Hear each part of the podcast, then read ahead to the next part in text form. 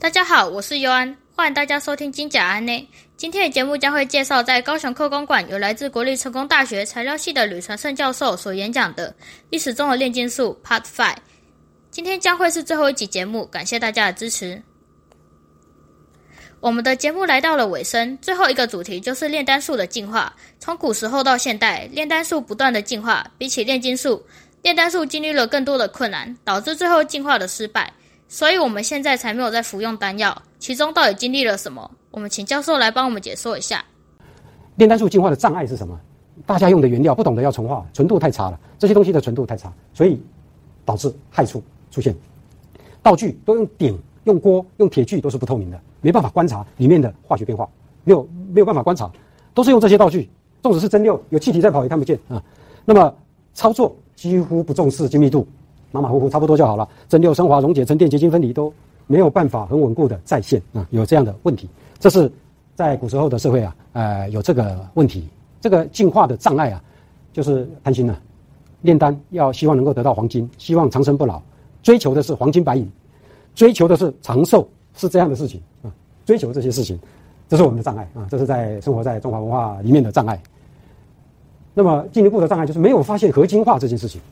合金只能用水银，那可以把金子融了。其实许多许多金属都可以跟水银化合，在常温，哇，太轻松了！大家就一路就是一味的追求用水银，那么就把把它把它合金要的东西，把其他的元素弄在水银里面。这个在现在都还在用。各位，那牙医好像在台湾还允许使用。当你蛀牙的时候啊，再把你的里面的神经处理掉，然后就塞一小团黑黑的，塞一小团东西往那个蛀牙里面一塞，过一阵子它膨胀就卡住了，然后抹一抹就叫你说好医好了回家。那个东西叫汞齐，那个含汞齐合金，那个含水银哦，啊，有许多国家是禁用的，但是我们还 OK，在台湾还是可以用啊。这个水银的化合物汞齐合金呢，非常的好用，非常的神奇，非常的好用啊。这个妙的是水银这个字，我们叫水银呢，仔细查一下那个西方的这个字的字根叫 quicksilver，或叫做还说什么，好像互通的，东西双方对这个的表现互通啊，这个语言是互通的，那么能够。把一些金属元素互相融合起来，才能够制造出好的金属、好的合金、高强度的等等等等，符合功能需要的。这个合金技术在当年没有把它，这个技术没有把它具体化，没有开发出来。反而在西方国家是比较呃具体的，所以传枪炮利就在那边发生，在这边没有发生啊，在这边没有发生。那没有发生的这边就挨打了啊，就变成这样了。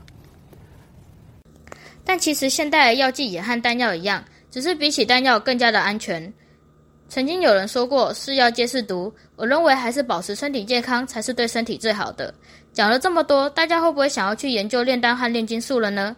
之前有说过，不只是中国有炼丹炼金的记载，西方国家有像是我们之前提到过的著名的物理学家牛顿，也曾经投入过炼金的研究。接下来，我们请教授为我们介绍牛顿到底都做了些什么事情。这个里面很多大家都知道牛顿这个人物，都知道什么其他的事情我就不说了。牛顿也是一个跟我跟我们同行的啊，跟我们这个同行，然后是炼金术士，与有荣焉的啊，与有荣焉。他的年代在今天这个报告的刚开始，跟乾隆那个年代吧啊，雍正、乾隆，雍正很短。雍正的死因跟福丹有关，信不信由各位啊？信不信由各位去查证。他为什么十四年在位十四年就过世了？其中我起先是研究说啊，是不是因为因为他兴文字狱啊，杀了一些人，动不动就输九族，动不动就发发配令古塔。那么其中有一位有一个家族，这个家里好几百人，通通到黑龙江去了。结果有个小女孩没有没有杀到。这个小女孩后来长大了，武功高超，叫吕四娘。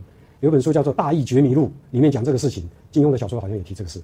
吕四娘有一天，她长得又漂亮，武功又好，就设法就到宫内，有机会跟雍正在一起。有一天晚上，她把他的头砍下来了，提回家啊，把头砍下来提回家报仇啊。这个事情只是传说，但是另外一个版本是什么呢？好像跟服用金丹、服用丹药有关。应该是这个事情，那为什么呢？为为什么到最后这么多谣言？因为雍正的尸体是没有头的啊！各位知道这个事情，那个头是金金做的啊，金子做的。那到这这个故事到现在还是个谜啊，到目前还是个谜。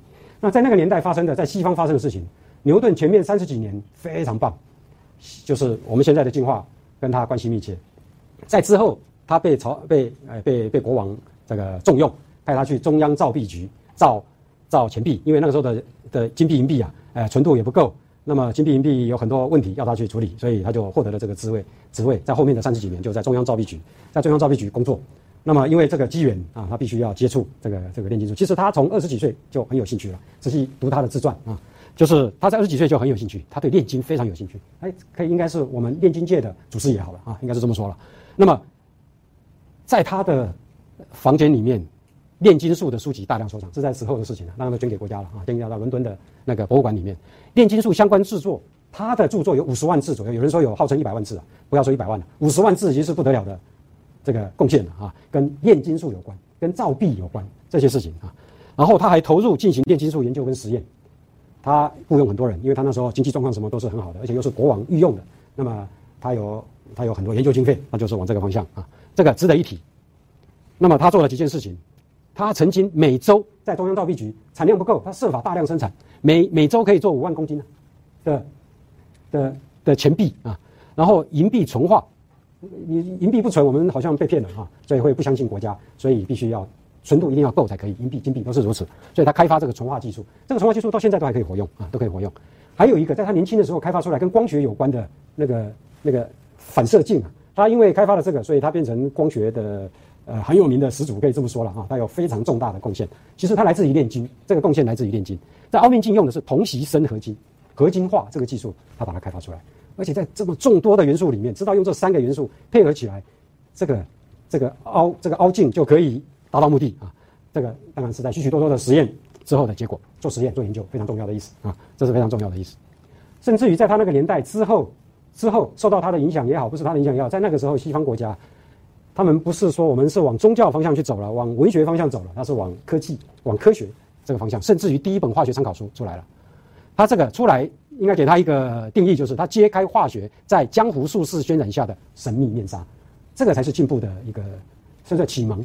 换句话说，在中华文化的社会里面，这个几千年呢的努力都没这个重要，都没这件事情重要啊！将一系列化学元素加以清晰定义，我们现在的周期律表在那个时候才出来，在那之前，在中国中华文化的社会没有周期律表，没有啊，研究了这么久也没有用啊，在这个时候才出来，所用的方法它有一个概念，有一个具具体的概念。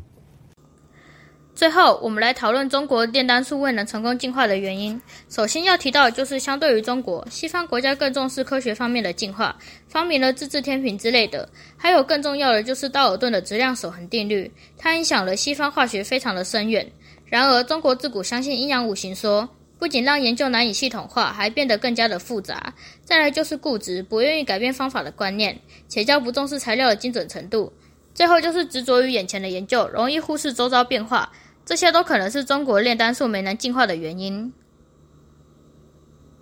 节目来到最后一集，想说点感想。这是我第一次制作，虽然可能不那么成熟，但我也投入非常多的心力去制作。希望大家会喜欢我的节目。今天节目就到这里，感谢大家收听金讲安宁，也感谢吕传胜教授的解说。我们有缘再见吧。